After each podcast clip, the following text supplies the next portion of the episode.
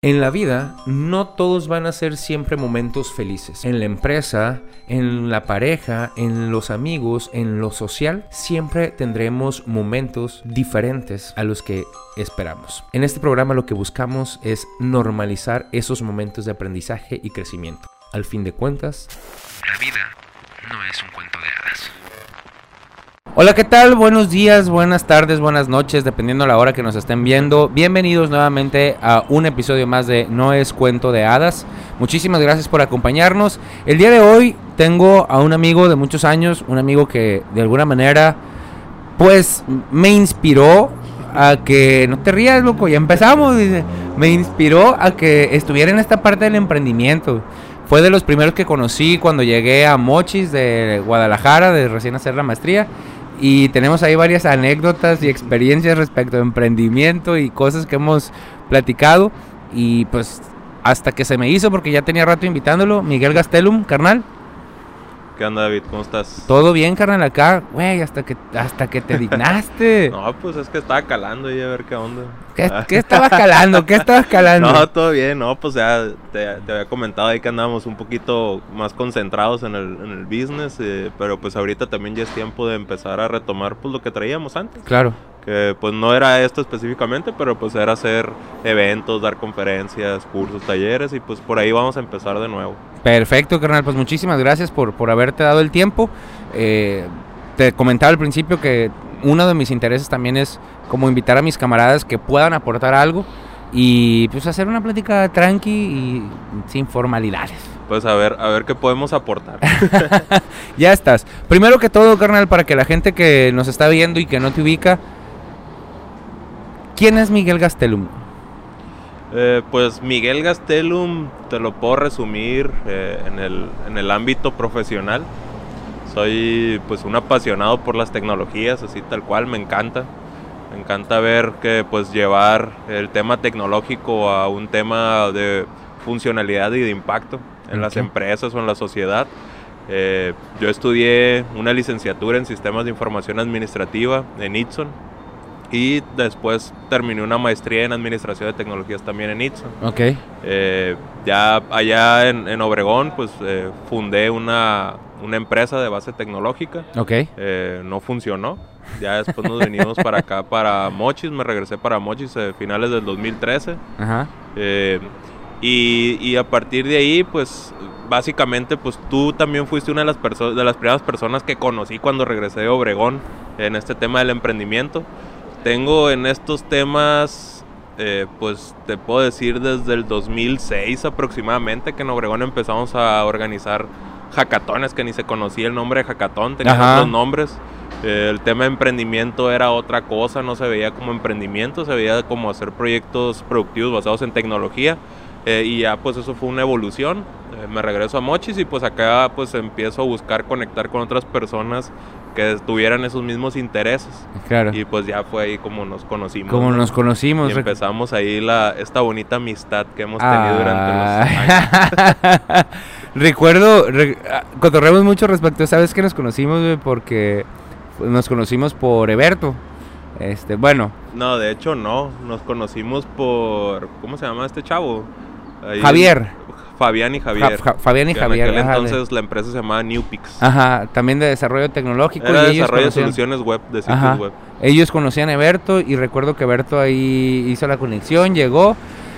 Cabe mencionar que nosotros estábamos bien ignorantes, digo todavía, pero nosotros, me refiero a nosotros, a- al equipo de en ese momento que era Eberto, que ya estuvo invitado, por eso lo comento tan, tan natural, este, y otros dos camaradas, respecto al tema de emprendimiento.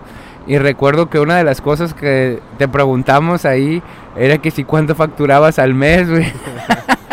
Fue la primera pregunta de recibimiento en Mochis. ¿Cuánto sí. facturas al mes? Y yo, pues no veo necesario ese dato, ¿no? Ajá. Creo que estuvo viendo muchos, muchos programas de inversión donde es lo primero que te preguntan. Pero, pero pues fue divertido ese primer encuentro. Sí, recuerdo muy bien, Eberto era el que hablaba, tú eras más serio. De hecho, pues ahí ibas con, con tu trip todavía la maestría, acá con la camisa. la Como vendiendo. Biblias, ¿no? Pues, y tu maletín. Y, pues ahí fue la, la primera vez que nos conocimos y pues de ahí pues yo creo que se, se hicieron muy bonitas conexiones, Sí, eh, claro. muy buenas conexiones y que pues pudimos hacer varios eventos ese año muy muy buenos para, para la ciudad y para el ecosistema pues de innovación y emprendimiento. Claro. Oye, güey, una de las cosas que, que eh, para lo que es el programa es justamente eh, ver sí lo que lo bonito y todo ese rollo, pero ver como también la parte compleja, en este caso de tu trayectoria. Eh, hablando de los eventos, los eventos que se organizaron acá fueron muy famosos acá en la ciudad de Los Mochis. De hecho, te digo porque muchos de mis alumnos en la universidad, en las universidades en las que hemos, que también hemos eh, coincidido ahí en alguna universidad, siempre me preguntan, oiga, profe, ¿ya no siguieron los eventos de, de Tomato y todo eso? Y sí, sí, que, pues, está en stand-by porque pues tenemos pandemia, ¿no? Y todo eso, no nos podemos juntar, pero qué bueno que, que estás con esta parte de retomar. Eh, ¿Nos puedes platicar un poquito, mi hermano, qué clase de eventos respecto a esto que platicábamos eh, eran los que los que organizaban? En- me voy a ir un- desde que estaba en Obregón, ¿no? Ajá, sí, claro. Siempre traíamos esa inquietud de hacer algo eh, relacionado con la tecnología, sobre todo porque en aquel entonces, eh, en el 2008, cuando, cuando iniciamos el- la primera empresa de base tecnológica, estábamos recién egresados de la carrera. Ujú, Y uno de los problemas principales que había en ese entonces era el tema de que el empresario no entendía por qué usar tecnología Ok, ni otros ni otros perfiles profesionales. hasta la fecha. No, pero aquel era- en aquel entonces era peor. Eh, y, y- y muchos de otros perfiles que no fueran de sistemas, pues no entendían el valor también de la tecnología. O sea, no solamente de que te desarrollen un sistema, Ujú. sino de usar la tecnología. Em, y, en, y en ese entonces eh, empezamos a organizar dos líneas de eventos. Una era eh, orientada totalmente a raza técnica. Se, llama- se llamaban Super Happy Dev House, que fueron los primeros hackatones que hubo a nivel global, que era pues encerrarte un fin de semana con pizzas y chelas, eh, entre puro, puro tecnólogo, puro de sistemas, y, y proponer ideas que fueran factibles para desarrollar un negocio en base tecnológica, como si fuera una startup, lo que Sí, se claro. conoce ahora. Eh, y después empezamos a hacer una línea más empresarial, donde hicimos eventos eh, donde hablábamos acerca de herramientas tecnológicas Claro. que ya existían tan- en el mercado en internet, tanto gratuitas como de paga, eh, y tratábamos de exponerlas hacia personas que a lo mejor nunca las habían escuchado. Ok, Te estoy hablando en aquel momento pues de las Google Apps que Por ejemplo. estaban empezando, eh, el uso por ejemplo de eh, Twitter, Facebook apenas iba despegando, eh, ¿qué otras herramientas? Blogspot para Ujú. que publicaras un blog, WordPress para que tuvieras tu sitio en línea, todo ese tipo de cosas y explicando también pues lo que eran temas de dominios web, servidores de Ujú. correo. Entonces ahí hicimos varios eventos interesantes donde iban personas, te estoy hablando en aquel entonces, pues yo tenía 21, 22 años y eh, iban perfiles de empresarios de 30, 35, 40 años, pues eh, empresarios jóvenes. Jóvenes, pero que jóvenes, la- sí, sí, que- pero que tenían las ganas o la inquietud de hacer eso. Y ya después eh, empezamos, eh, empezamos a hacer eh, Startup Weekends. ok, perdón, más o menos esta, par- esta primera parte que me comentas, eh, ¿en qué año era? Fue en Aprox. 2007, 2008 más o 2007, 2008. Te pregunto esto como para ver lo de las... Ahorita platicar un poquito más acerca de la evolución de las tecnologías, güey, al respecto y, a, y a la, al momento actual. Me Y- decías... Y, ya Ujú. después empezamos a hacer hackatones tal cual. Ok. Que pues estos los primeros que hicimos fueron los Startup Weekend. Ujú. Eh, Yo a mí me tocó participar como organizador ahí en Obregón de cuatro Startup Weekend. Ok. Hacíamos uno al año, una vez hicimos dos en un año. eh, y ya después eh, continuamos con varios eventos hacia el empresario, porque Claro. los Startup Weekend eran más para estudiantes. Ya después fue cuando me, me regreso yo a Mochis. Ese lapso es 2008, 2011, por ahí. Eh, y ya yo en 2012, pues ya, me- ya la empresa empieza a, a- a irse en picada. Y pues ya después yo me regreso para acá a Mochis, Ok. 2013. Eh, y ya pues acá en 2013 yo ya traía la idea de formar una comunidad Ujú. de base tecnológica, innovación y emprendimiento. Y ahí es cuando pues los conozco a ustedes, conozco a Fabián, eh, conozco a este Javier eh, y empiezo a conocer a más personas. Y ahí es cuando una de esas personas, que era un alumno del TEC, nos conecta con Fernando Gallardo de Ujú. Tomato Ali Culiacán, que ese mismo año, un año antes, eh, había estado en el TEC dando una plática acerca de, de Tomato. Entonces ahí se hizo la conexión. Por ahí antes de conocer a Fernando, yo ya empecé a hacer unos eventos. Bueno, no eran eventos, eran reuniones informales los sábados en un café que estaba ahí por la, Ah, por la Juárez. Sí, el Emilio's sí, sí, Café. Ahí fue el primer, claro. el primer encuentro. lo- Los organizaba los sábados por la mañana. Íbamos como tres personas nomás.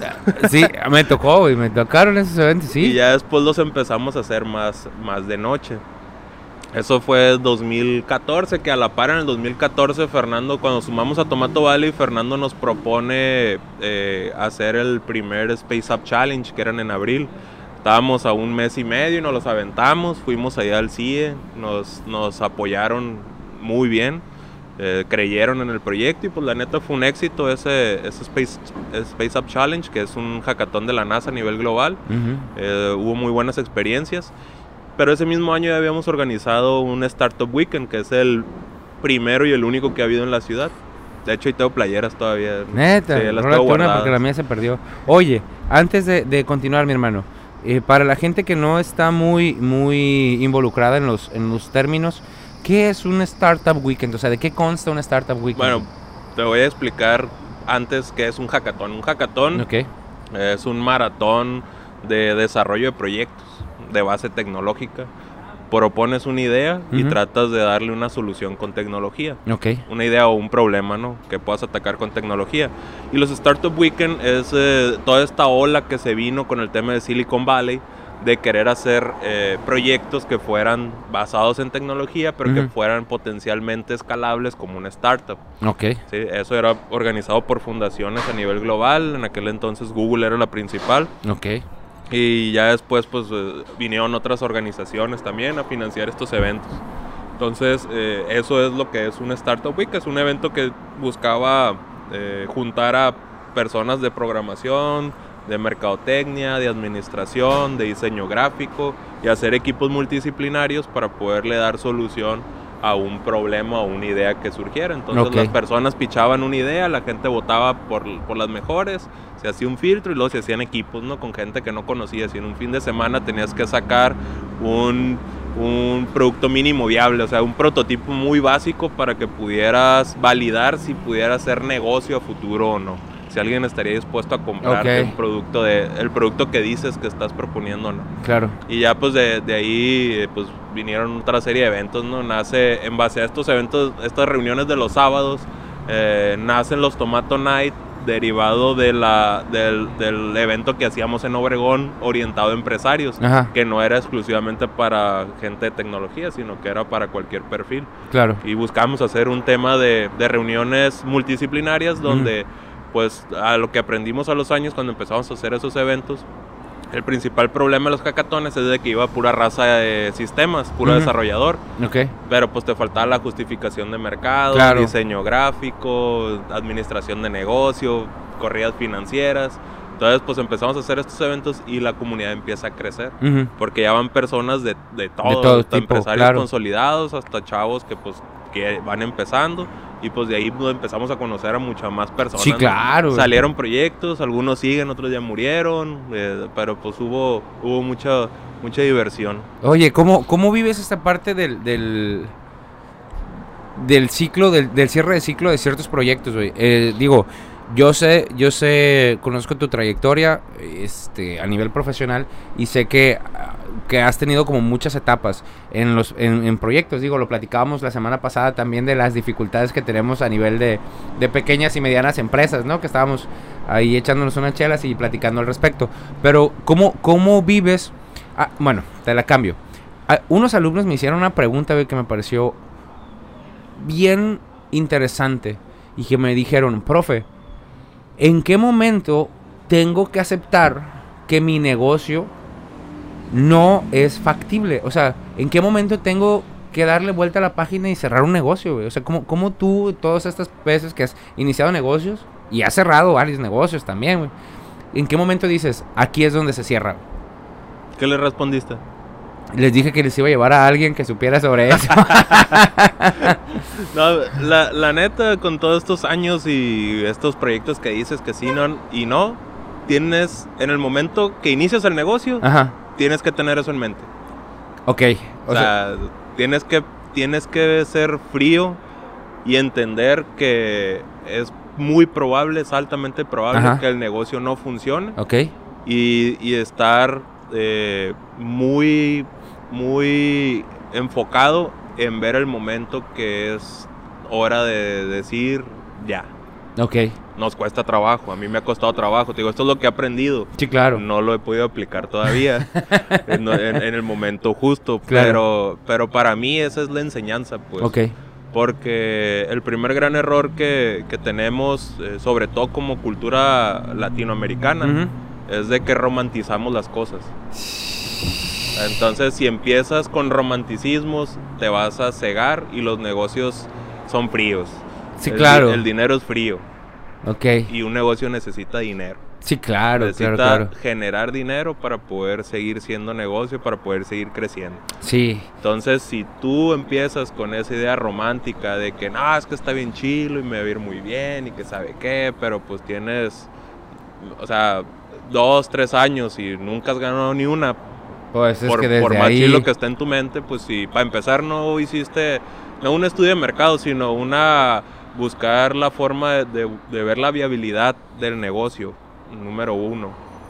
Segundo, eh, poder estar con indicadores que te digan, o sea, tampoco a la primera que falles, pues ya Sí, vas a claro, tomar la decisión, claro, ¿no? claro, Pero tienes que tener indicadores que te ayuden a medir y a ser consciente de que pues si, si pusiste 10 indicadores y ya vas en el séptimo y todos son negativos, pues o tomas decisiones, pues no cerrar en ese momento, o sea, a lo mejor como se conoce en el mundo del emprendimiento, pivotear, o sea, buscar claro. otro camino basado en lo mismo. A Eso. Eh, entonces, no significa que de una tengas que cerrar, pero hay que ser conscientes y fríos que a veces las cosas, o en la mayoría de las veces las cosas no van a funcionar como pensamos que va a funcionar. Sí, claro, hay un chorro de factores que, que me encanta el término de romantizar, porque creo que sí queda justo con la parte de, de- del negocio, en el sentido de todo mundo, obviamente esperamos que todos los proyectos nos funcionen, porque por algo o para algo los estamos iniciando. Pero hay un chorro de factores que no solamente son internos, porque también los que hemos hablado de estos de los falsos coaches y todo el rollo, este que te dicen es que échale un chorro de ganas y así vas a poder Levántate con el pie derecho Levántate todos los con- días. Sí, güey, piensen que, güey, eso es imposible. O sea, no, no siempre te vas a levantar con el pie derecho, güey. Hay días que no te quieres levantar y como dueño de negocios, pues eso también impacta. Ah, ah, pero, pero a lo que voy es justamente e- esta cuestión de, hay factores externos también, güey, que te determinan si tu negocio va a tener éxito o no. O sea, no todo depende de ti, güey. O sea, y también nosotros como esta parte de hacer conciencia de todo puede pasar. O sea, todo puede Sí, pasar. sí, Así sí. como puedo batear, pues puedo quebrar, güey. Sí, sí, sí.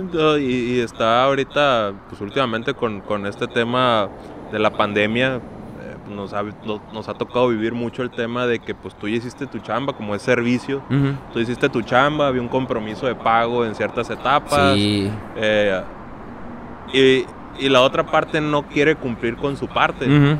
Porque a lo mejor está cauteloso pues del- de la situación, del futuro próximo y dice, bueno, mejor me espero y espero hasta que de plano ya no pueda esperar, pero ahí pues vas afectando a todo lo demás. A toda la cadena de, a de toda la cadena, porque de personas. si no le pagas a una empresa, pues la empresa no tiene flujo para poder pagar su operación ni a sus colaboradores y Claro. sus colaboradores pues no tienen para pagar sus servicios y los servicios pues ahí sí esos son los que te ajustan, ¿no?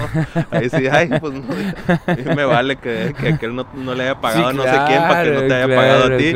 Y pues ahí es donde pues empieza a ser una cadenita, ¿no? Que por más romántico, idealista que seas eh, tú con tu negocio, si tienes personas a tu cargo, pues esas personas, aunque crean y, y en ti, en el proyecto, pues si no le- les cumples con lo que es lo mínimo básico, que es el compromiso de, de un sueldo, pues ellos no van a tener para poder pagar sus servicios o su vida y todo Claro. realmente pues fuera de, lo- de la oficina o del trabajo pues buscamos que pues ir por por una chela güey por unas costillitas aquí en el, en el Bavaria Caigan en el Bavaria. patrocínanos Más.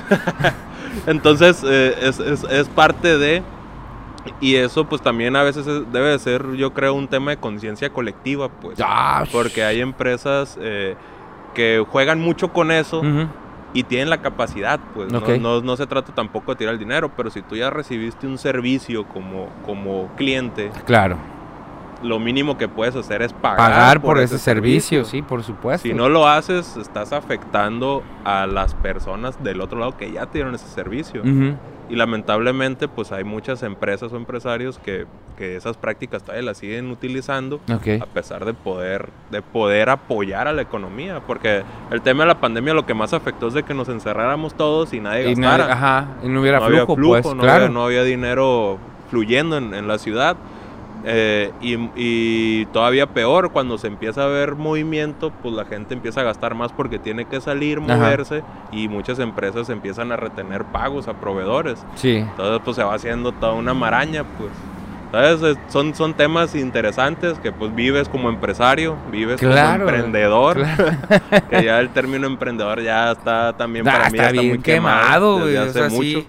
Saludos a Carlos Muñoz y a todos esos que nos la regaron. Ay, qué reviews. Acá, sí, no, sí. sí, de- Hashtag. hashtag, que etiqueten a Carlos Muñoz que para qué anda haciendo esto de los, de los emprendedores. Oye, justo, me- me- la, la problemática, güey, justo hablando de problemáticas, eso, eso lo, lo, lo asocio con problemáticas como a nivel eh, social, socio, socioeconómico, no lo sé. Es el término Sociocultural. sociocultural también. Pero otra de las cosas que, que se dio difícil, yo creo, es la parte, y lo platicábamos bien interesante, la cuestión de los servicios no esperan y los impuestos no esperan a nivel de pequeñas y medianas empresas, hablo, o sea, este, e- es como, ¿qué, qué crees desde tu experiencia y desde tu perspectiva que platicamos que sí ha estado bien cabrón en el sentido de, güey, sí, pues de todas maneras eh, cerraste, tienes menos flujo de efectivo, tienes menos ventas, pero el seguro lo tienes que pagar. El seguro, el, El Infonavit, Infonavit, el el- ISR, el las- ISR, todos los impuestos los tienes que pagar, güey. O sea, ¿cómo, ¿cómo primero? ¿Cómo viviste tú, güey, esa parte dentro de tu negocio? Haciendo magia, güey. tienes, que, tienes que arreglártela. Me desaparecí, güey, así de... No, no es tan fácil, ¿no? Eh, no, pues ahí buscando, obteniendo deuda, es la verdad. Eh, afortunadamente hubo personas que nos pudieron, nos pudieron apoyar nos- y, y que estamos todavía pagando de Ujú. regreso eso. No ha sido fácil, eh, pero, pero pues no, no, no entienden, güey. O sea, y, y ponle los impuestos, güey, la- el tema de carga laboral, eso pues es una responsabilidad como nosotros como empresario. Pero en el tema, por ejemplo, de, de- del seguro, pues escuchas historias donde no atienden a la gente, pues entonces, ¿por qué te traen? O sea, Ajá. las oficinas de gobierno que mejor operan son las de cobranza. Sí. Los sistemas siempre funcionan, eh, los reportes siempre salen a megatiempo, la ejecución de las órdenes están Al mis 100, respetos sí, para esa claro. estructura.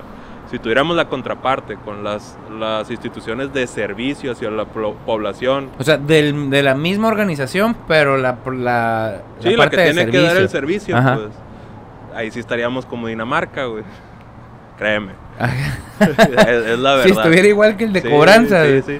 Y ya si te vas a un tema de Hacienda, pues es nuestra obligación. Nos Sí, pagan- claro. nos pagan el IVA nosotros como, como prestadores de servicio y tu obligación, pues ese dinero no es tuyo, lo tienes que pagar. Pero pues andas en la ciudad, ves lleno de baches, Ujú. inseguridad, falta de alumbrado, entonces pues ahí es donde te quedas tú. "Oh", y no perdonan, pues el ejecutor Sí. llega, el, el- el segu- el- la- las órdenes de cobranza llegan a tiempo. eh, y, y ahí es donde te quedas a veces acá. pues, al final del día, pues a veces yo, yo uso a, a- a la parte que nos apoya en la contabilidad como paño de lágrimas y me dice, es tu obligación. No, eso no lo niego. El tema es frustrante porque Sí, claro. te, te cae mil pesos y para que huelen sangre de volada te llega el requerimiento. Pero pues es, es parte de, es parte, lo, es, es parte del show. No estoy diciendo que, que si van a empezar una empresa o un negocio no lo hagan de manera formal, hay que hacerlo de manera formal, es nuestra Claro. responsabilidad como empresarios y como, como mexicanos, pero yo creo que también la contraparte tenemos que, como empresarios, pues sumar esfuerzos, sumar fuerzas e ir a exigir pues la realidad. Pues hay historias terribles de, del seguro social donde pues ni para empezar no hubo ni atención, hubo deficiencia, no hay medicamentos. Ah, pero pues tienes que tienes que pagar. Entonces, ¿a dónde realmente se va toda esa contribución que hace uno como ciudadano, como empresario? Pues? Sí, eh, estaba viendo también con ese respecto un... No, no recuerdo si era un TikTok, un video de, vamos a nombrar vamos a nombrar personas famosas a ver si a ver si alcanzamos más raza. los, etiquetan a todos acá. Este de Ricardo Salinas, güey de lo que de lo que sus empresas debían. No, güey, van a, a comprarnos, güey, para que nos callemos, güey. No, no, no, que venga, que venga, que venga. No, gracias. Pero, pero, pero cómo, cómo justamente a veces, güey, el mismo sistema aprieta a las a los pequeños empresarios, güey, con a las pequeñas y medianas empresas y aprieta, aprieta, aprieta, aprieta, güey pero las grandes empresas, güey. No, pues por años y miles de millones de pesos. Pues eso es parte de la incongruencia, es lo que te digo. Pues, claro. o sea, el piso debe ser parejo. Si ellos tienen que pagar tanto dinero es porque generan mucho más dinero, o sea, y, es su obligación. Pues ven porcentajes en pues teoría, ¿no? De, de, ingresos. Entonces es su obligación, pues, rendir cuentas, ¿no? Claro. Pero pues, no sé, yo, yo creo que a lo mejor eh, eso es parte del show como empresario no lo podemos quitar. Definitivamente. Pero sí, yo creo que hay que exigir más. O sea, exigir que, se cumpla realmente lo que estás aportando, que se cumpla lo que se dice que tienen que cumplir. Y es todo. A, mí sí me surge esa duda, güey, porque luego, digo, haciendo una analogía ahí a la par, dices, eh, estaba platicando con un amigo acerca de política, no me voy a meter en esos temas, pero me dice, es que eh, México tiene los gobernantes que, que México tiene el gobernante que se merece. No, no lo dice por el actual, lo dice por general, ¿no? Pero le digo, güey, ¿pero qué podemos hacer? Si todas las opciones que te ponen están igual, güey. Están igual. Y es, es que tu voto es el que Güey, pues dame otras opciones, o sea, dame ah, opciones. Pues, Ah, pues si no hay opciones, te voy a decir, pues ve tú. Ajá, no, y te salen con eso. Ahora, todo esto para preguntarte, ¿cómo crees, güey? A lo mejor implementando tecnología, que es, que es el área más, más de, en lo que te enfocas, pero también como empresario, güey, ¿cómo crees que pudiéramos, este, a ver, una chavechita acá para... Ah, ¿Otra cerveza? Ahorita. Ah, todo bien, muchas gracias. ¿Cómo crees que podemos este, exigir, güey? O, qué crees que pudiéramos hacer eh, para, para poder, pues sí, para empezar a exigir? Ni siquiera voy a decir obtener, güey. Porque ya ni depende de nosotros, sino simplemente levantar un poco la voz. No, no quiero tampoco caer en temas políticos y, sí, sí, sí, sí, yo creo que a lo mejor pues no invertirle tanto tiempo a eso, ¿no? Sí, claro. Hay muchos programas que lo dicen mucho con más conocimiento que, yo. Totalmente, totalmente. Eh, Digo que yo también. Lo que, lo que yo puedo decir es que en mi participación en grupos empresariales nos dejamos llevar y caemos, caemos en la plática o en el diálogo que quieren la parte que pues está ahorita representándonos como, como, como pueblo, ¿no? Como que son servidores públicos. Es a mi punto de ver sí, claro. el error que caemos en lugar de ser claros y concisos y usar pues las vías legales que pues ellos pusieron eh, de una manera más efectiva, no dejándonos caer por el discurso, porque ya lo hemos vivido de, de los años que tenemos participando aquí en, en consejos empresariales, en cámaras empresariales, pues sale una muy buena idea dentro de una reunión, pero cuando vas y la propones te llevan a otro tema y te patean la pelota y la pelota. Entonces, eh, y la otra que yo también lo he dicho es, tenemos que empezar a, si no, si ya les exigiste, ya les pediste, ya le diste todo lo que, lo posible por realmente a ver si quieren hacer algo. Ojalá todo esté bien si realmente eh, ya te acabaste todas las vías posibles, de mi punto de vista, sería como empresarios organizarnos y empezar a hacer cosas. O sea, salir y hacer cosas por nuestra cuenta. Hay la capacidad. Ah, hay la capacidad. Entonces, dejar de caer en la simulación de que ellos te dicen sí voy a hacer y no Ajá. hacen, ni en 3, ni en 6, ni en Ni en 12, ni 12. en 18, ni en nunca. Y, y mucha, mucha de la- del dinero que invierte el empresario, a lo mejor a través de instituciones o fundaciones, realmente buscar programas efectivos hacia, hacia la población, hacia la ciudadanía. Y de ahí, eh, usando tecnología, obviamente se pueden hacer muchas cosas. Y ya cuando realmente esas iniciativas nadie las pueda dejar de voltear a ver, Ujú. solitos los van a querer usar. Ok. O sea, no hay vuelta atrás. O sea, si, si ahorita me dices, Y- ujú. te pongo un ejemplo, y, hace- y eso lo sacamos hace, hace algunos, algunos años, cuando traíamos ahí temas de colectivos. Hablábamos nosotros con los colectivos artísticos, que Ujú. son pintores o raza que sabe grafitear. Y decíamos, vamos buscando un Comex o un Atler que está aquí cerca, un Berel. Que aquí y- podrían estarse anunciando. Ándale. Eh, y, y vamos, y vamos haciendo una propuesta de que ellos patrocinen el pintado de bardas, güey. Y eso se utiliza en, en ciudades más grandes, güey. Sí, no, aquí también lo han hecho, pero, Ok. pero no se hace como un programa eh, cultural. Ok. Es, es una llamarada de que, ah, pues esa barda píntamela y yo te doy la pintura. O sea, y ese tipo de cosas generan un impacto primero visual. Claro. Y, el, y ahí viene el tema o, o la teoría de las ventanas rotas. Tú cuando ves algo que está bien y luego al día siguiente ves que una, en una casa, por ejemplo, y la casa tiene una ventana rota. Es muy probable que al siguiente día o al que sigue veas que tiene otra ventana, Otra ventana rota, rota, ok. y la raza empieza a destruirlo, después tumban paredes, ventanas, puertas y de- vandalizan totalmente Ajá. el lugar. Entonces, entre más dejes caer un sitio, un lugar, más se va a ir deteriorando eh, en general. Claro. Sí, es- eso está comprobadísimo. Hay hasta experimentos en, en Nueva York. Pusieron una vez en, en el puro centro una bici y le pusieron un time lapse y, y vieron cómo pasaron 10 días y nadie le decía nada y de repente alguien le quitó una cosita a la bici y de ahí en adelante Ya se la, se la llevaron, dejaron la cadena ahí colgada nomás. Entonces, eso está comprobadísimo. Ajá. Entonces, aquí hay muchas paredes o muchas bardas que son potencial para este tipo para de actividades. Involucras a la sociedad, involucras al artista, ves que la ciudad se va a ver más bonita.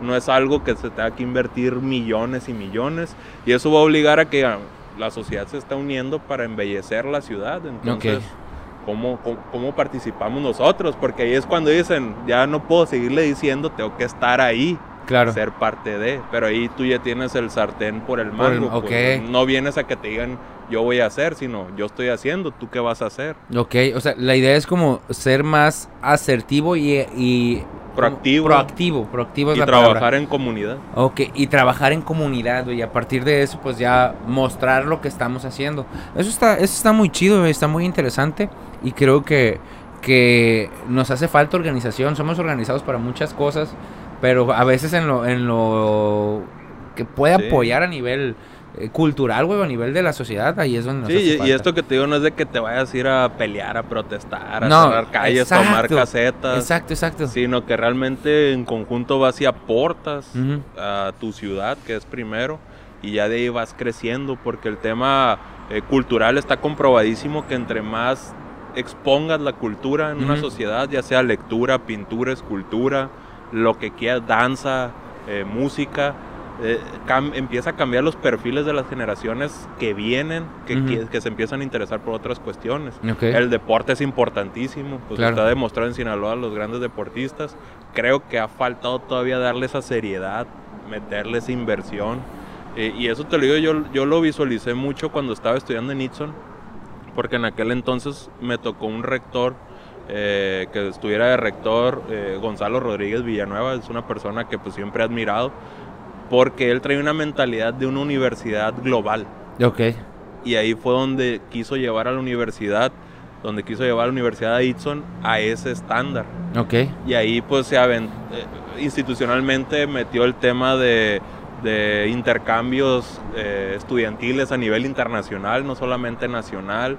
Eh, llevó el tema de, trajo eventos deportivos de talla internacional. Tuvimos nosotros hacer un tour de, de la ATP de tenis que se llamaba Future, que son las, digamos, las fuerzas básicas de los grandes eventos de tenis. Ok. Entonces, no me acuerdo de algún nombre en específico, pero estoy seguro que a lo mejor a alguien que me tocó ver jugar tenis, ya sea hombre o mujer en ese momento, eh, probablemente pasó al profesionalismo y ya después a, a ganar juegos a nivel internacional, ¿no? Ok. Entonces eso hizo una cultura de realmente pensar de, de manera diferente, de saber que podías competir con el mundo. Ujú. Empezaron a venir personas de Francia, de España, Argentina, Canadá, Estados Unidos, y se sorprendían.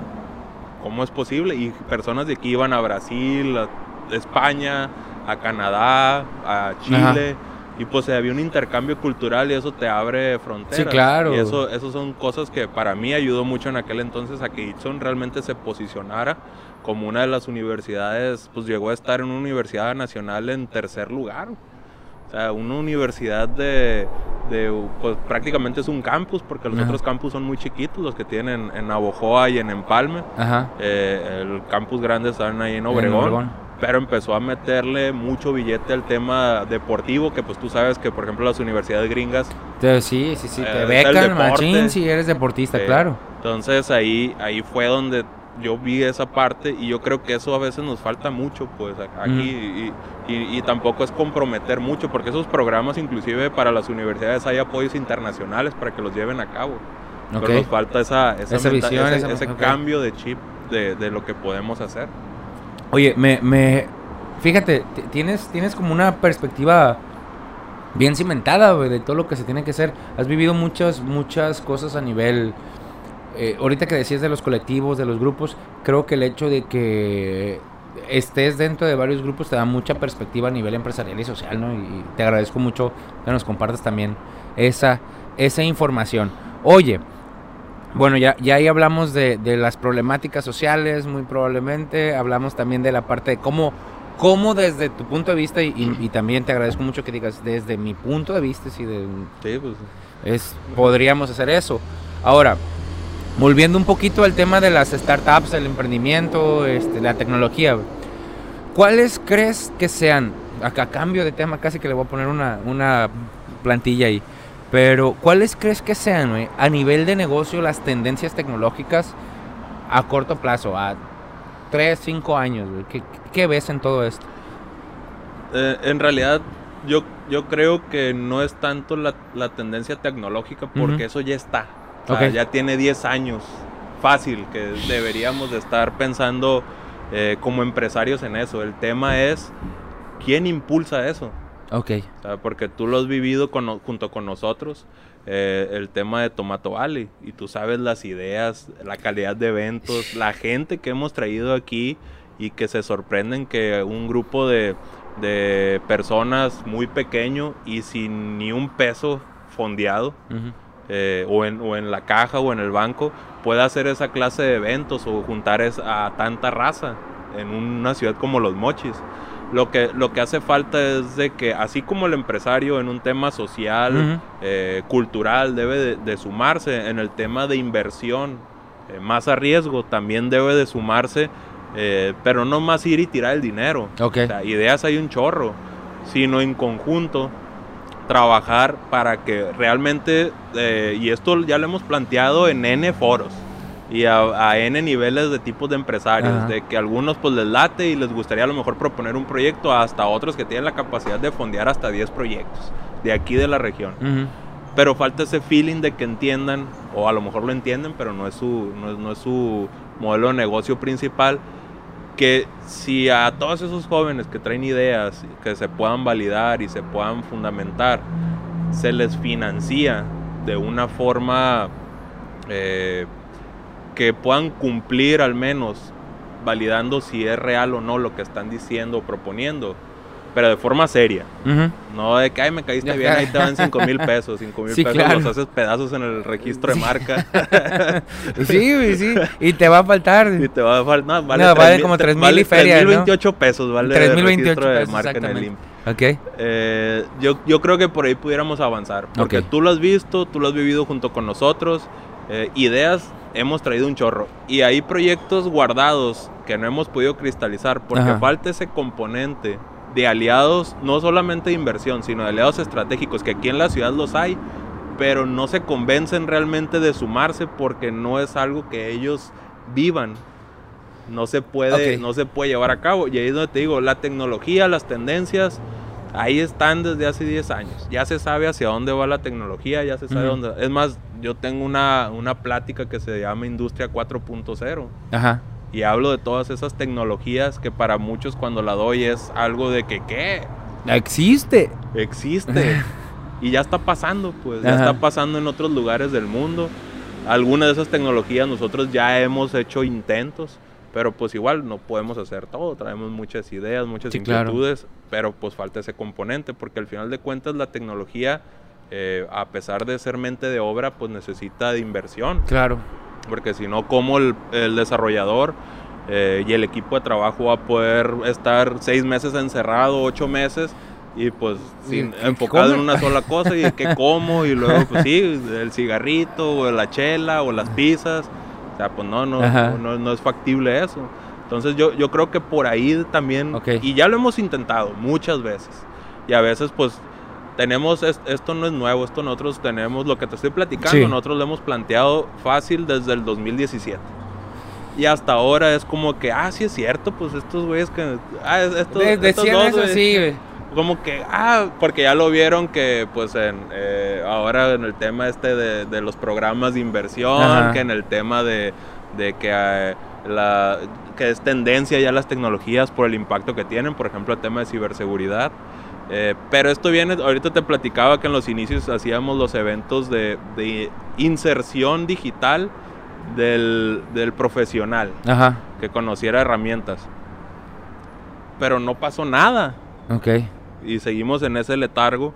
¿Hasta cuándo? Hasta que llegue el COVID. Y el COVID te obliga a cerrar oficinas, te obliga a que todos tus colaboradores se vayan a casa. Y ahí es cuando las empresas se dieron cuenta que si usaban tecnología no era la tecnología ideal para ese tipo de situaciones porque nunca previeron ese riesgo.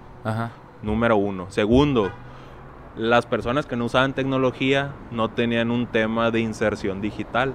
Y ahí es cuando nace, bueno, cuando se empieza a popularizar, porque esto viene desde hace muchísimos años, el término de transformación digital. Ok. ¿Cómo te transformas tú una organización análoga empiezas a subirte al tema digital. Y puede ser tan simple como tener una página en Facebook, pero bien usada. O un WhatsApp Business, pero bien usado. O un Instagram, pero bien usado. O una página web, pero, bien, usada. No, nada, no, no estoy yendo a que tienes que tener sistemas súper complejos y caros, ¿no? Que los hay, pero no, no es el caso. Tienes que empezar gradualmente a hacer esta transformación digital. Entonces empezamos, empezamos con eso 2020 y te la pongo así. Eh, a nosotros nos tocó apoyar a, un, grupo de empresarios aquí que eh, empieza la pandemia y pues tenían que hacer sus reuniones mensuales mm, como consejo. Y pues nos dicen, oye, ustedes que pues le entienden ahí, ¿cómo podemos hacer una video? Sí, pero ese es el término, ustedes que le entienden, tú que le sabes a la computadora. Eh, ¿Cómo podemos hacer, cómo podemos hacer la junta de consejo virtual? No, pues ahí está Zoom, está Google Meet. A ver, ¿qué es eso de Zoom? No, pues tal. Ajá. Tuvimos a empresarios fuertes, consolidados, que no es mandatoriamente que tuvieran el conocimiento, pero te dice también el nivel de preparación empresarial que han llevado y que las tecnologías pues siempre estaban allá en el cuartito de, las escobas, en el almacén, con el de sistemas, el que formatea la compu, que no estaban preparados. Y, y tuvimos que enseñarle a muchos a hacer su primer videollamada por Zoom de negocios. Porque habían hecho videollamadas no ellos, habían estado interactuando en una videollamada, pero más familiar. De que, oye, papá, mira, aquí te está hablando mi hermano que está en Sí, claro, claro, que usabas la clásica, una red social o algo así que es en corto. Tuvimos que hacer reglamentos de que cerraran los micros, de que si iban a hacer algo, pues apagan la cámara, de levantar la mano en el Zoom tardamos como cuatro meses en que se enrolaran bien. Ahorita ya se, ya ellos ya se la solos. Pero pasa eso y algo que ya venía muy fuerte, que es el tema de ciberseguridad, viene y golpea la mesa en finales de 2020, 2021 con todos los ataques a nivel global. Entonces, si para el empresario era complejo y complicado entender de temas digitales y tecnológicos, que al menos no es de que ellos los vayan a implementar, pero tienen que entender que van a utilizar Ujú. y que es más beneficio para la empresa. Pues viene la ciberseguridad y pues háblale de ransomware, háblale de hacking, háblale de phishing, o sea, de Sí. términos que Si- y si al principio te cuesta entender los términos básicos, güey, como algunas herramientas para la comunicación uno a uno o uno a grupo, pues esos términos No, son no, más pues, complejos. Ay, güey. perdón.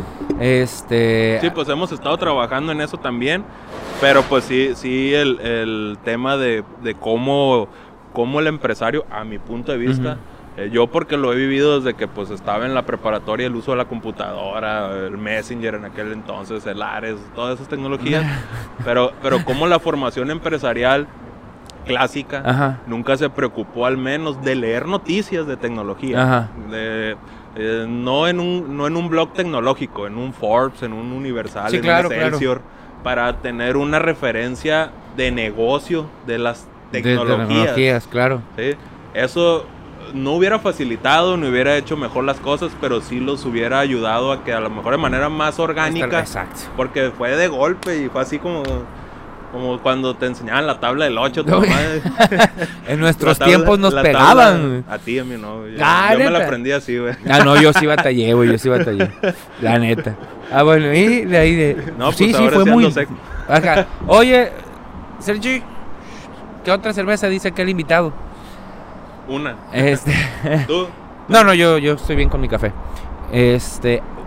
Sí, eh, eh, entiendo esta parte, amigo, en la que dices... eh, y, y- y lo tomo como mensaje también para las personas que están en la, en la parte de desarrollo de negocios, eh, em- involucradas ya sea a nivel gerencial, a nivel operativo o a nivel de, de empresarios, pues de emprendedores y empresarios.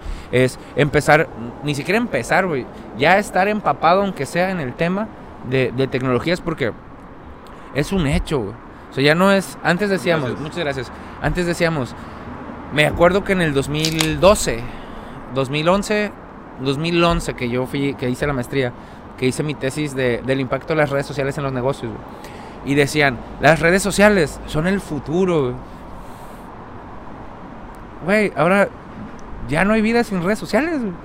Hace, poco me, me apareció el mensaje en mi cuenta de Twitter, güey, donde Twitter me felicitaba por cumplir 15 años, güey, con mi cuenta, güey. Fíjate, güey. Fíjate, 15, 15 años, güey, con. Twitter, güey. Pues es que yo creo que, pero es que estábamos metidos en ese ámbito. güey. Yo creo que también mi cuenta de Twitter la inicié en la universidad, ya también tiene unos 20 años, algo así. Así que, pues ahí están, ¿no? Este, oye, carnal, te agradezco, te agradezco mucho la plática. Ya estamos casi, casi por terminar. Antes de traigo, traigo dos temas, uno que no puedo evitar, güey, que te voy a preguntar. Y otro, el tema de cierre este, general con todos los invitados. Antes de estos dos temas, ¿cómo te has sentido? Bien.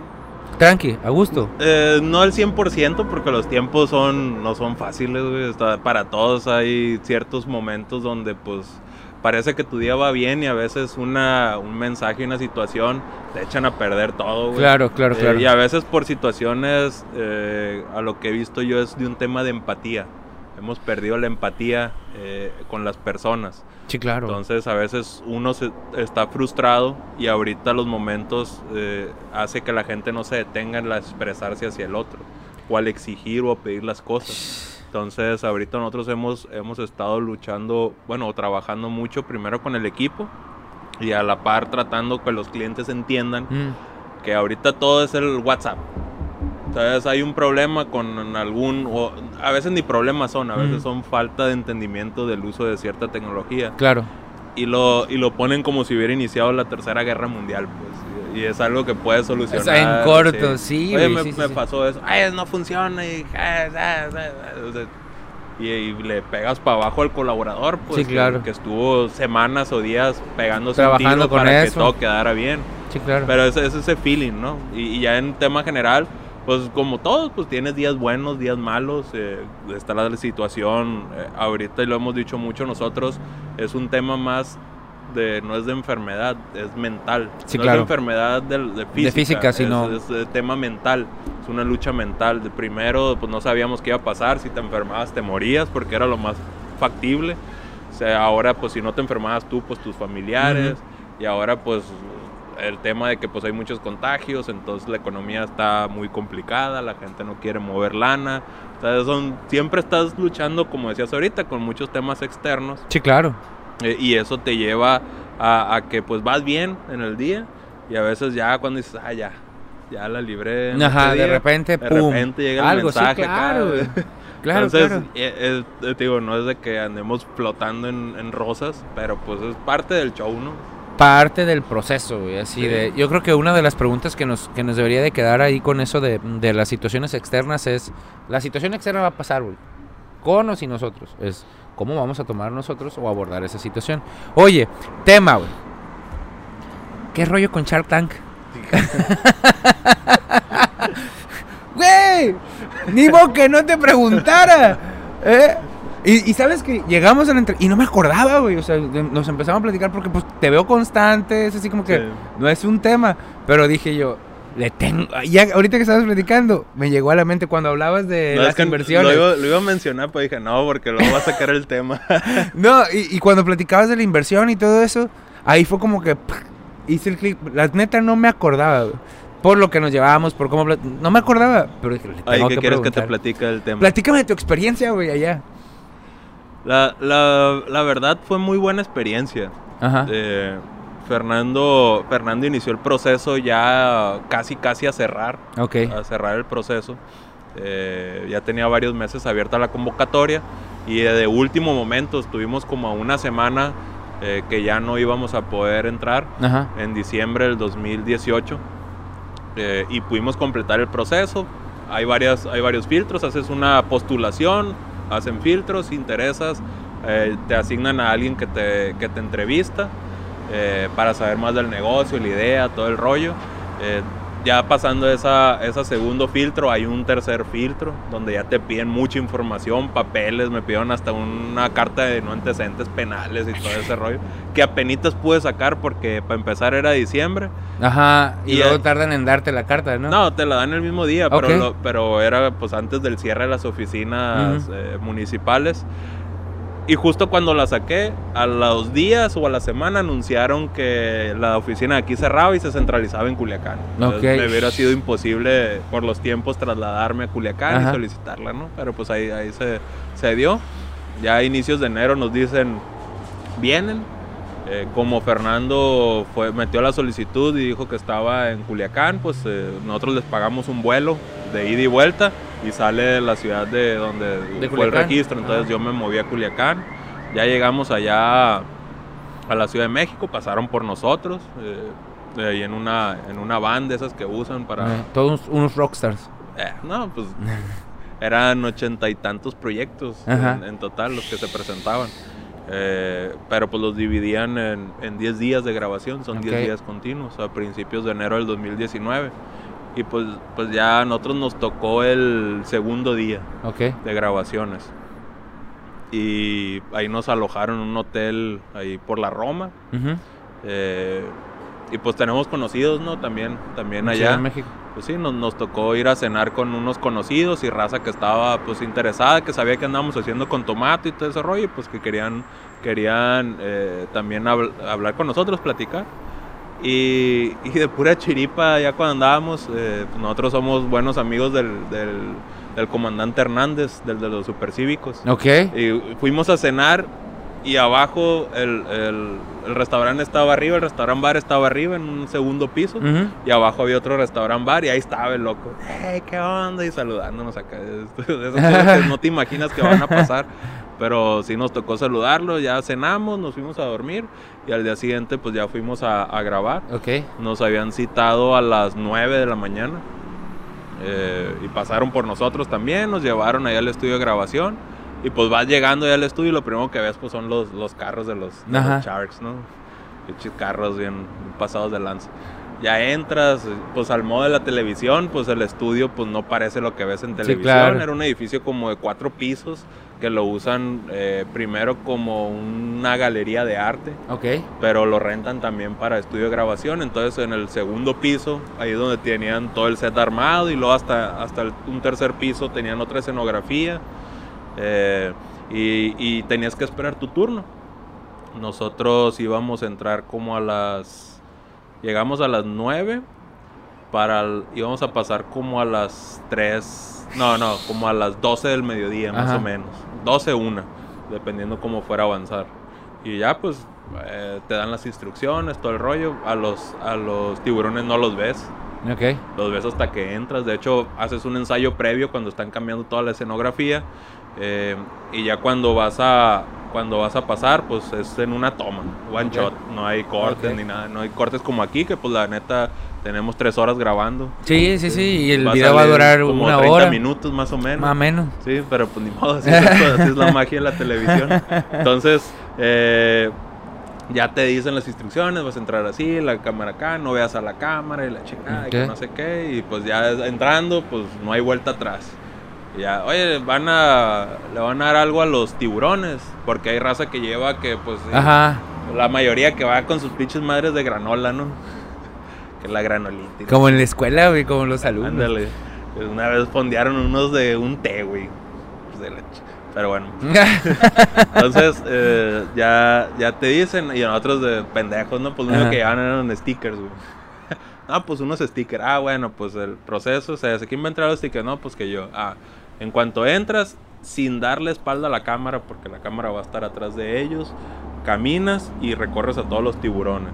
Y ya te regresas caminando hacia atrás a, a- a tu lugar. Ah, ok. Y ya. Pues vas entrando y pues va una cámara como este pelo, güey, enfocándote, te tienes que hacer como que no, como que no está. Ahí Ajá. vas caminando, ya entras, te abren la, la puerta. Y, ya te, y en eso que entro yo, bueno, entramos los dos y yo era el que iba a repartir los stickers. Y veo que el Carlos Bremer, hashtag, está dormido, güey. Estaba así, güey, literal. Dije, pues no me voy a acercar a despertarlo para decir, Ajá. ahí están tus stickers, me voy a tirar con ellos. Sí, claro. Y pues ya no hice nada, ¿no? Ya no le di stickers ni nada. Ya pues nos pusimos ahí en el eh, en la marca que te dicen. Y es un momento así como como raro, pues, porque es una experiencia que pues no ensayaste, entonces entras y ve- ves todo el, ro- el rollo, ves a, lo- a los cinco tiburones ahí sentados y pues la neta, pues como tú ya sabes que son personas pues famosas, pues de alguna forma pues te pueden llegar a imponer. a imponer. Entonces nosotros ya habíamos practicado el pitch y todo ese rollo, nos habíamos puesto de acuerdo. Eh, y, y lo que pasó fue de que eh, al fondo veías una cámara como de este pelo, así, Ujú. ahí escondida. Y luego acá de reojo veías otra camarota acá de cine, pues así de calidad Ajá. top, y pues te, te pone acá. Y ya empezamos y, y al modo, eh, pues tú has visto el programa, ¿no? Que es una de las cosas que realmente, la experiencia está bien chila, la neta. Pero son una de las cosas que, que a mí no me laten de lo que hicieron aquí en México, porque lo hacen como un show. Ok. ¿sí? No le dan un valor al, al- a la idea o al proyecto, se centran más en otras cosas y siempre tratan de, de darlo como show. No digo que no sea bueno participar en eso, es una experiencia, sobre todo si tienes un proyecto que pues te- gusta compartir eh, y pues haces todo así de una, pues sea como salga. Entonces ahí es donde a veces pues el tiempo, te dan tiempo para que piches y ya preguntas y respuestas no hay tiempo ya lo alargan porque ellos van editando. Entonces ahí sí, siendo sinceros, eh, Elías Ayub no sabe nada, güey. Y es el, era el ente tecnológico, hash- hashtag Elías Ayub. Eh, y Rodrigo, pues, es muy participativo, pero porque como que es la contra de este. Es un show, güey, de televisión, eso me quedó claro. Ahí no vas a, por, uh, de una ahí a hacer business, no vas.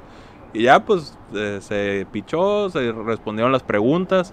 El proyecto que llevamos, que es Hackademy, que la verdad ahorita haciendo mención a Hackademy, eh, es un proyecto muy, muy noble en esencia, Ok. porque buscamos, eh, buscamos capacitar en, en conocimiento tecnológico a personas que es- están en prácticas profesionales o por egresar de las universidades con herramientas tecnológicas que usa el mundo Ok. no lo que la universidad cree o dice que usa el mundo. Con lo que sí están, se usa, pues. están desfasadas 10 años las universidades y es una realidad por otros temas, ¿no? No, no es culpa netamente de la universidad.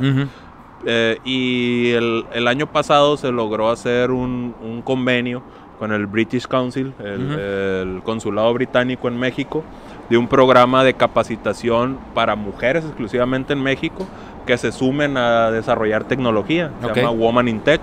Entonces va a ser un programa de 14 meses donde se va a buscar eh, preparar a, mi, a 1.500 mujeres eh, de México primero, a ver si luego tenemos la fortuna de América Latina, para que pues desde conocimientos muy básicos puedan obtener mucho más conocimiento y puedan obtener eh, un tema de puestos laborales mejor remunerados en el mundo laboral de la tecnología, ¿no? que ahí esto lo hicimos mucho porque en el, a nivel global hay un déficit muy fuerte de perfiles tecnológicos.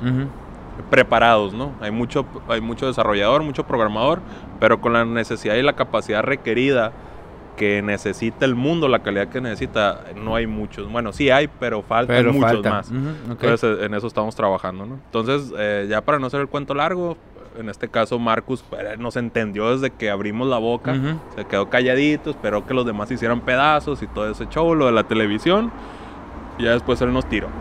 Y pues obviamente por las iniciativas que traía era el perfil más factible. Claro. Ya cerramos trato ahí, pues ya es, eh, es socio de la empresa todavía. Eh, y nos ha apoyado mucho con tema de contactos y todo ese tema. Okay. Pero al final de cuentas, para no hacer el cuento más largo, eh, es entender que Shark Tank México es un programa de televisión. Okay. Y sí nos han platicado mucho de que mucho de lo que se dice ahí no pasa, no pasa de ahí. Eh, y ahí es donde yo creo que eso es, todavía el tema de la falacia de la inversión. Pues. Okay. Hay muchos empresarios que tienen la capacidad real de invertir ellos mismos, pero a veces no lo, no lo hacen en serio. Claro. Entonces, muchos ahorita, por ejemplo, de las empresas unicornio que están saliendo en México, que son estas empresas que valen más de mil millones de dólares, eh, es, es porque ni siquiera tuvieron que ir a esos programas. tuvieron una idea disruptiva, consiguieron inversionistas eh, ángeles, venture capital, para poder llegar a un producto mínimo viable interesante y ya de ahí buscar grandes fondos, que esos son los que hacen, hacen realmente a, los unicornios, ¿no? Entonces, eh, si muchos empresarios locales o regionales estuvieran más orientados en ese pensamiento, las cosas serían diferentes. Y es un hecho que, y lo hemos dicho mucho en Tomato, que los países de primer mundo, eh, su mayor eh, generación de, dinero es por mente de obra. Claro. Ciencia, tecnología, todo eso. Entonces, hacia dónde tenemos que ver como país, con toda la capacidad y el talento que tenemos, pues a eso, desarrollar empresas de base tecnológica que, los muchachos o los jóvenes, o en este caso nosotros que ya no estamos tan jóvenes, pero que podemos tener ideas interesantes, necesitan financiamiento, pues esa es la realidad. Es parte. Entonces, si estás en las primeras etapas, cuando llegue uno de estos reales tiburones del mundo de la inversión, pues lo que invertiste no va a ser nada, pues se va a multiplicar por, por N, ¿no? Claro. Pero pues es, parte de, y quería cerrar con eso para, para que no se malinterprete que Shark Tank no es de que no sea bueno, es solamente un ejercicio. Claro, y que está bien también, ¿no? sí, está bien, es un ejercicio y a muchos les ha funcionado y han podido sacar adelante sus proyectos con lo que negocian ahí, hay otros que no, es la realidad pero es, eh, la experiencia fue buena. Ok, perfecto. Hecho, mi hermano. Ya estás. Ya vamos a pasar a la parte final, güey. Nada más. Este. Vamos a hacer un cortecito rápido. ¿Sale, vale? Ahorita regresamos. Volvemos después de este corte. Mi hermano, muchas gracias por, por la plática. Muchas gracias. Eh, se me hace muy interesante. Habla muy bonito, compadre. este. Te voy a decir las tres preguntas de cierre que le hago a todos los invitados. Número uno, carnal. ¿Cuál ha sido una creencia que antes tenías que ahora dices, no manches, ¿cómo me hizo daño esa creencia? Está complicado. Ajá. No porque no porque no crea en cosas, sino porque tú sabes que yo soy hasta cierto punto pragmático, soy muy objetivo, muy claro con las cosas. Eh, yo, yo creo, y no es de que me ha, me ha hecho daño, sino que a lo mejor a veces eh, confías. Y es el tema de, de, pensar que cuando estás, por ejemplo, colaborando con alguien, eh, con un socio, por ejemplo, eh, el, el, la, lo que tú haces, crees que en automático se va a multiplicar por dos. Ajá. El esfuerzo, el empeño, las horas, la búsqueda porque lo que están haciendo realmente tenga éxito. Y ahí eso es algo que ya lo he aprendido a la mala y no es cierto. Al final de cuentas, eh, eh, todos vemos por primero por uno mismo y luego lo que tenemos detrás, ya sea familia, compromisos, lo que quieras. Eh, pero ya a un nivel de sociedad, pues ahí a veces es donde te cuesta creer porque la otra persona pues no se esforzó al menos igual que tú. Ajá. Y yo creo que esa es una creencia que tenía al, al principio cuando, cuando empecé con este tema empresarial, Ujú. de pensar de que si alguien firmaba en un acta constitutiva y no en un tema de accionario de tener las mismas Ajá. acciones, sino en un tema de compromiso de que está tu nombre junto al de otros, Ajá. ibas a buscar igual que las otras partes Claro. que ese proyecto que en el que te sumaste, pues de principio eh, tenga éxito. Bueno, o busque tener éxito, que, que generes las condiciones, el compromiso, eh, todo lo necesario para que el proyecto tenga éxito. Y pues no, la realidad te dice que no, que no es así, aunque te lo digan de inicio. Claro. Entonces es tener expectativas, no, no, no de que digas, no, pues ya no voy a ser socio de nadie, no. Siempre tenemos que trabajar en colaboración en equipo, sino que realmente a lo mejor empieces a tener tema de métricas, Ok. inclusive entre socios o algo así. Ah, ok, va. Muchas gracias. Segunda pregunta. ¿Cuál es el mejor consejo que te han dado? El mejor consejo que me han dado, no sé, güey, es, es difícil. No, pues, la neta, nu- nunca dejes, no, no es, no es tal cual que me lo hayan dado, ¿no? Eh, pero va por ahí. Ok. Es de, de que nunca, nunca deje de... Va a, soñar, va a sonar hasta medio soñador, que nunca deje de luchar por mis ideales. Ajá. Que pues tú me conoces, sabes claro. que tengo las cosas muy estrictas en, en ciertos puntos. Sí. Eh, y, y eso, pues, toda, al menos en mi tema profesional he tratado de ser congruente con eso. Eh, y, y, pues en el tema de amistad también y muchos temas, ¿no? Que, que no, a veces no se puede cumplir 100%. Claro, claro, claro. La vida no es blancos y negros. No es cuento de Ah, hadas. Sí, no es cuento de hadas. Patrocina. Ah, no, Ah, sí. Entonces, eh, yo, yo creo que eso es, es algo que no, no recuerdo quién lo haya mencionado, pero yo creo que es algo que siempre Mm. tengo presente, así de que en lo que crees. ok, perfecto. Hecho, carnal. Y por último, ¿qué para Miguel Gastelum no ha sido un cuento de hadas? El, el tema de, de los proyectos, güey, o sea, ha sido complicado, ha sido complejo, altas, bajas. Eh, las, las altas las disfrutas, eh, pero a veces hay, hay temporadas de más bajas, entonces eso te destroza completamente. Eh, pero, pero aprendes a, a lidiar con ello eh, y buscas pues siempre tratar de evitar lo que pues te llevó a una baja. A veces no es fácil porque hay bajas Claro. muy fuertes Ah. de, de muchas cosas, ¿no? Sí, sí, Eh, sí. pero pues es, es aprender de esto y, y yo ahorita pues con el tema de, de estarme rayando la piel y todo eso pues trato de, de reflejar ciertas etapas o ciertas eh, fijaciones eh, mentales que me suceden en el, en el punto y ahorita el último tatuaje que me hice fue un ajolote y no tiene que ver por el billete de 50 pesos Ajá. sino tiene que ver por el tema de que yo en este momento estaba en un punto de que es como de, de est- estar en una baja constante, pero siempre buscando que es renovarme, Ok. como lo hacen Los los, ajolotes. con sus extremidades. ¿no? O sea, ese tipo de cuestiones, pues no, no me lo Es hice nomás porque sí. Ok. Entonces, es, eso creo que es importantísimo y pues tienes que buscarle siempre eso. güey. Va, carnal. Hecho, te agradezco muchísimo el tiempo, güey. Muchas gracias por la plática. Este, no sé, algo más que quieras agregar ya para cerrar. No, pues agradecerte a ti también. Sé que ahí me estuviste invite, invite, pero pues a- uno, uno de mis ideales es, es buscar también a veces los timing de ciertas Sí, claro. cosas. Y cuando empezaste con esto, la verdad no era mi timing Ujú. eh, por, por X o Y. Y creo que pues ahora ciertas situaciones di- dije, no, tengo que hacer, tengo que Ok. participar, tengo que hablar. eh, y más por ti, porque pues siempre has estado ahí. Eh, y, y la neta, lo único que pudiera decir para cerrar es de que pues seguir, seguir colaborando, güey. O sea, Claro. hay muchas cosas que en conjunto se pueden potencializar. Para eso es la colaboración, para potencializar cosas. A veces son cositas chiquitas.